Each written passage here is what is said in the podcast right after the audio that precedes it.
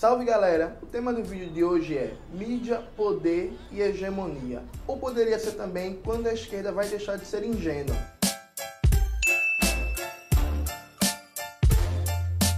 Antes de começar propriamente o tema do vídeo de hoje, dois recados muito importantes. Primeiro, agradecer a você que a partir do Apoia-se, que é o nosso mecanismo de financiamento coletivo, ajuda o canal a existir e a melhorar cada vez mais. O seu apoio é fundamental. E segundo, por falar em apoio, em solidariedade militante, o nosso canal está com a parceria com duas editoras independentes que fazem um trabalho muito bom de divulgação do marxismo, que é a Baioneta e a Veneta. Essas duas editoras ofereceram para quem é fã do canal o cupom de desconto que vai estar tá aqui na descrição do vídeo. Então entra lá, saca o catálogo de, de ambas as editoras, faz a sua compra usando esse cupom de desconto, fortalece esse trabalho de divulgação militante das ideias marxistas, socialistas, revolucionárias. É muito comum nos dias atuais escutar militantes de esquerda, intelectuais, partidos, movimentos, falando que a mídia mente, que a mídia manipula, que ela engana, que ela não está preocupada com verdadeiro jornalismo. É quase que uma tradição chegar nos atos e gritar: a verdade é dura. Rede Globo apoiou a ditadura como um símbolo da ideia de que a mídia mente e manipula. Contudo, tem uma coisa muito curiosa, que é o mesmo militante que diz que a mídia manipula, que a Globo mente, acredita quase que com a fé religiosa que as notícias da Globo e de outros monopólios sobre Cuba, Coreia Popular, Rússia, Síria, Líbano, Venezuela são verdadeiras.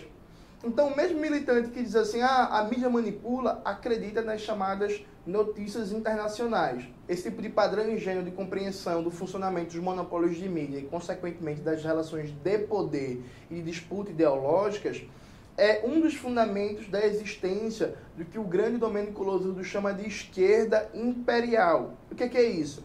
É aquela esquerda que internamente defende políticas de igualdade socioeconômica e fortalecimento da soberania popular, defesa de, das chamadas minorias, mas no plano da política externa, no plano internacional, é uma esquerda que defende uma política colonialista e imperialista, volta e meia se alinhando à política do imperialismo estadunidense e da União Europeia. Então é aquele tipo de esquerda que defende, por exemplo, soberania popular, mas repete o discurso que na Venezuela tem uma ditadura terrível e que é preciso que se realizem novas eleições. É um ponto que Pepe Mujica do Uruguai e o Donald Trump dos Estados Unidos concordam. Ambos querem novas eleições na Venezuela, porque supostamente Maduro seria um ditador. Essa compreensão ingênua, é, ela é muito curiosa, porque quando você para para olhar, do ponto de vista das chamadas notícias internacionais, é muito difícil perceber alguma diferença entre a linha da Carta Capital e da Folha de São Paulo, do The Intercept Brasil e do Estadão, da revista norte-americana Jacoby e da Fox News. Evidentemente, as posições são apresentadas com valores diferentes com propósitos diferentes. Mas, por exemplo, tanto a Fox News como a maioria das matérias que saem nas revistas de esquerda, como a, o exemplo que eu citei da Jacob norte-americana, consideram que a China é uma ditadura terrível que, por exemplo, está oprimindo o povo do Tibete. A posição é a mesma. E por que isso acontece? Poucos militantes de esquerda sabem que existe um negócio chamado agências de notícias internacionais. A grande maioria dos monopólios de mídia, Globo, Estadão, Veja, Revista Época, isto é, não mantém equipes na China, na Rússia, na Alemanha, no Irã, na Venezuela, equipes de notícias internacionais, os chamados correspondentes. Não. Mesmo assim, Todo dia tem matérias nesses monopólios de mídia sobre diversos países do mundo. Como é que essas matérias se formam? Existem as agências de notícias internacionais que são responsáveis por fazer essas notícias e distribuí-las pelo mundo. Grosso modo, os monopólios de mídia nacionais, locais, basicamente reproduzem as notícias dessas agências. E esse mercado das agências de notícias é monopolizado por três grandes empresas: a France Press, que é da França, a Associated Press, que é dos Estados Unidos, e a Reuters, que é da Inglaterra. Essas três agências de notícia basicamente monopolizam o mercado global. Um exemplo básico disso. Uma reportagem maravilhosa da revista Ópera mostrou que as notícias sobre a guerra da Síria que foram divulgadas nos principais jornais da Europa Ocidental. Cerca de 80% dela tinham como fontes as agências de notícia, sem nenhuma pesquisa própria desses jornais. Ou seja, jornais de toda a Europa pegaram as informações dessas agências de notícias e reproduziram como se fosse uma verdade incontestável. Essa mesma matéria da revista Ópera mostra que essas agências de notícias produziram essas informações com base em uma única fonte, o Observatório de Direitos Humanos da Síria, que fica onde? Na Síria? Não, fica no escritório em Londres. Toda a Europa basicamente repetiu a narrativa dessas agências de notícias. O mesmo acontece com o Brasil, com a Argentina, com o Uruguai, enfim, com todos os países do mundo. Peguem alguma notícia internacional e parem para perceber uma coisa engraçada. O padrão da notícia é o mesmo na Globo, no Estadão, na Folha de São Paulo, na Veja, no UOL, muda no máximo o título da matéria e alguns elementos no corpo do texto. Mas basicamente o padrão noticiado é o mesmo. E se você reparar, nunca é citada a fonte. E aí voltando, essas três agências de notícias, elas são agências que correspondem a países centrais do capitalismo: França, Inglaterra e Estados Unidos. O que já diz muito sobre as notícias que a gente consome, porque elas são filtradas por um padrão ocidentalista. Essas agências, elas estão preocupadas em manter um certo nível de autonomia dos seus estados? Evidentemente que não.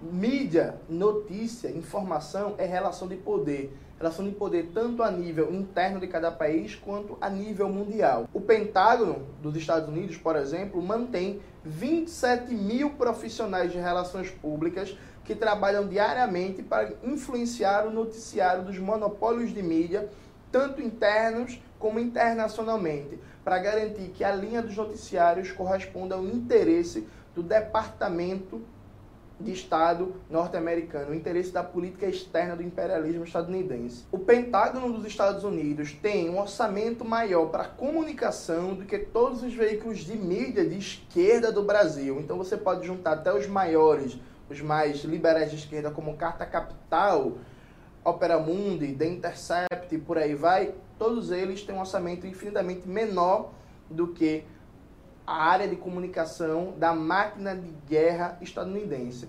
Isso explica porque a mesma esquerda que consegue dizer que a mídia mente, que, por exemplo, é uma mentira dos especialistas da mídia burguesa, que cortar direitos trabalhistas, que acabar com a previdência social, que acabar com a universidade pública é algo bom, repete com toda a certeza do mundo as notícias internacionais e se sente ofendida pessoalmente quando alguém questiona. Eu, por exemplo, escrevi um texto para o blog da Boitempo falando sobre a demonizada Coreia Popular. Nesse texto, eu usei apenas fontes oficiais ocidentais e acadêmicos muito respeitados, como por exemplo o livro do professor Paulo Vicentini, da URGS, Universidade Federal do Rio Grande do Sul, lançado pela editora Unesp. Bastou eu escrever um texto combatendo as narrativas do imperialismo e dos monopólios de mídia para eu ser taxado de stalinista, louco, fanático, imbecil. Teve um até que me chamou de mongol, né? Ressuscitou um xingamento dos anos 90, 80, fazia muito tempo que eu não escutava. E aí repare, Nenhum deles teve capacidade de questionar os dados que eu apresentei, porque são dados oficiais do FMI, do Banco Mundial, do próprio governo dos Estados Unidos. Mas eles estão tão subjetivados por essa narrativa dos monopólios de mídia, aqueles que inclusive se acham os grandes críticos desses monopólios, que não conseguem parar para questionar como aprenderam isso, o que tem de verdadeiro, o que tem de falso, o que tem de manipulação, de interesse geopolítico. Um outro exemplo muito bom sobre o poder desses monopólios de mídia em pautar a consciência da esquerda no Brasil e no mundo é como a nossa consciência histórica é totalmente modelada por essas agências de notícias e seus correspondentes nacionais.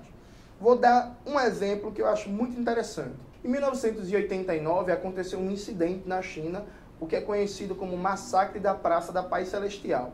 Você com certeza já viu aquela foto do chinês que está parado na frente de uma fila de tanque, que é a foto que representa a luta do indivíduo contra o Estado totalitário, do mal, dos terríveis chineses, aquelas criaturas horrorosas do Oriente, né? já diria Hannah Arendt, esse estado totalitário do mal.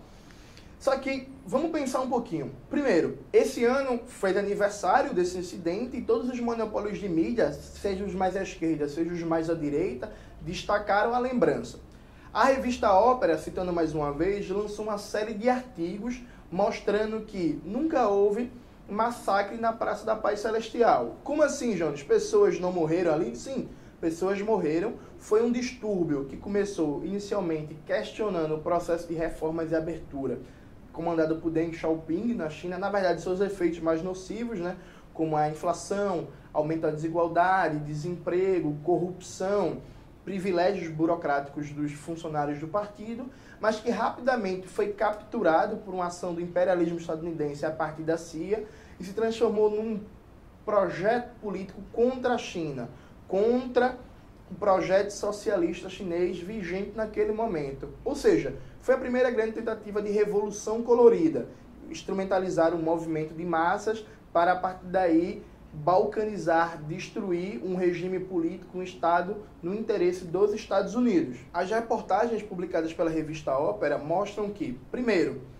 jornalistas, diplomatas, estudiosos reconhecem que na Praça Tiananmen, na Praça da Paz Celestial, o Estado chinês ele não foi lá massacrar os estudantes isso é uma narrativa falsa, que o exército chinês tentou ao máximo evitar a violência, porque justamente não porque os comunistas da China são bonzinhos, porque eles sabiam que um derramamento de sangue seria justificativa para um cerco ainda maior sobre a China. Então o exército evitou ao máximo atirar, usar armas letais e várias e várias testemunhas em loco afirmaram que não houve massacre. Sim, evidentemente aconteceu vários confrontos várias pessoas ficaram feridas, várias pessoas ficaram mortas, se fala algo em torno de 200 a 2 mil pessoas mortas, e esse número é muito interessante porque ele é sempre apresentado como se todas as pessoas mortas fossem estudantes pacíficos assassinados pelo Estado malvadão. O que acontece é que nesse número, que varia entre 200 e 2 mil mortos, tem muitos policiais, soldados, funcionários do Estado que foram atacados por supostos estudantes armados com armas de fogo, coquetel molotov, lança-chamas e por aí vai. E tal sorte que não houve um massacre, inclusive os documentos liberados pelo Wikileaks. Sabe o Wikileaks, o site do Julian Assange, que é muito comum, inclusive na esquerda, pessoas falarem libertem Assange, free Assange, e não leem os documentos soltos pelo Wikileaks, né, que é outra coisa muito engraçada. Os próprios documentos do Wikileaks mostram que não houve ali um massacre, houve uma repressão, sim, pessoas foram reprimidas, uma tentativa de revolução colorida que inicialmente tinha reivindicações justas, que depois foi instrumentalizada. Mesmo assim, os monopólios de mídia ignoram solenemente todos os anos declarações de ex-diplomatas, declarações de jornalistas que estavam nos acontecimentos na Praça Celestial, pesquisas acadêmicas e continuam repetindo a narrativa de um esmagamento de forças pacíficas que estavam protestando contra um Estado autoritário e não da democracia. Aí você pensa, vamos imaginar que aconteceu um massacre. Vamos imaginar que em 1989 o Estado chinês massacrou estudantes na Praça da Paz Celestial. Mas por que esse episódio especial é lembrado e não outros? Por exemplo, o que, é que aconteceu também em 1989 na Venezuela? um episódio conhecido como Caracasso, quando milhares de trabalhadores, especialmente em Caracas, capital da Venezuela, saíram às ruas protestando contra as políticas neoliberais do governo de Carlos Andrés Pérez, que naquele momento era o grande nome da social-democracia na América do Sul. E esses protestos, saques, distúrbios acabaram gerando um caos social gigantesco. A resposta do governo Carlos Andrés Pérez, com apoio total dos Estados Unidos, qual foi? jogar o exército contra o povo, provocando mais de mil mortes. Aliás, aqui também o número de mortes não é certeza. Alguns estudiosos falam em mil mortes no Caracaço, outros falam em quatro mil, outros falam em quinhentos. Uma coisa é certa, o exército foi para cima de um povo desarmado, realizou uma brutal repressão, milhares de pessoas foram presas, outras milhares feridas e centenas ou milhares de pessoas foram mortas porque o Caracasso não é lembrado como é o incidente na Praça da Paz Celestial. Uma das explicações é que a Venezuela hoje bolivariana é retratada como se antes de Hugo Chávez fosse uma maravilha, né? uma espécie de paraíso na Terra, um país sem problemas, um país perfeito. Então a gente não vai lembrar do Caracasso, onde a população saiu às ruas desesperadas porque a fome estava em níveis assustadores. Aliás, é importante que o mundo pense, e também os militantes de esquerda, que surgiu fome na Venezuela com o governo Maduro, né? que antes governo Maduro não existia fome na Venezuela, que todo mundo comia pernil, caviar, com champanhe. Qual é o nome de um champanhe chique, Jorge? Um champanhe chique para falar um Xandão. É, a gente é tão pobre que a gente não sabe o nome de um champanhe chique, né? É isso, na Venezuela não existe. Xandão acho que nem é chique, gente. É isso. Na Venezuela não existia problemas, não existia fome, não existia repressão. Tudo começou com o governo Chaves, depois com o governo Maduro.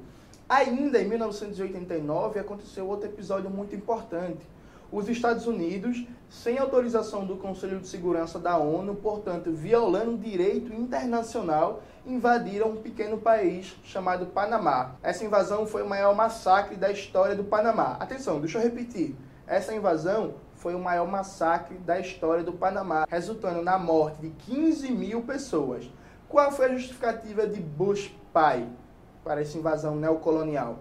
O ditador Manuel Noriega segundo Bush, estava ameaçando a vida dos norte-americanos que viviam no Panamá e violando os direitos humanos e a democracia. Mas como o, o Noriega subiu ao poder? Com o apoio do governo dos Estados Unidos. A mesma coisa que os Estados Unidos fizeram no Iraque, apoiaram Saddam Hussein no poder depois que Saddam se transformou em incômodo, foram e derrubaram Saddam, fizeram o mesmo no Panamá. Esse episódio que provocou a morte de 15 mil pessoas a sua maioria mulheres, crianças e idosos, também aconteceu em 1989, o mesmo ano da Praça da Paz Celestial. Você sabia que isso aconteceu? Você já ouviu falar dessa invasão no Panamá? Provavelmente não, né? A maioria dos militantes de esquerda não lembra desse episódio. Você já viu Bush pai ser chamado de ditador, assassino, déspota ou totalitário por ter invadido de maneira ilegal um pequeno país desarmado e ter matado especialmente civis? Também não. Então perceba como a memória histórica é construída por essas agências de notícias, esses monopólios de mídia, para pautar a geopolítica não só no presente, porque a disputa geopolítica, a disputa de poder mundial, passa não só pelas notícias de agora, mas pelas leituras do passado mais imediato e do passado mais distante. É por isso que alguns episódios são fartamente lembrados como por exemplo o World Trade Center. O ataque contra as Torres Gêmeas nos Estados Unidos, todos os anos, é lembrado como uma cerimônia quase que religiosa. Outro 11 de setembro famoso, o ataque contra Salvador Allende, o golpe de Estado comandado por Pinochet e apoiado pela burguesia chilena, o imperialismo estadunidense, é bem menos lembrado. Né? Esse a esquerda lembra, porque Allende já morreu enquanto vítima ele encarna o espírito cristão, né, da vítima absoluta, aí consegue ter mais simpatia. Mas mesmo assim, não existe proporção de comparação, o destaque que ganha o 11 de setembro norte-americano e o 11 de setembro chileno.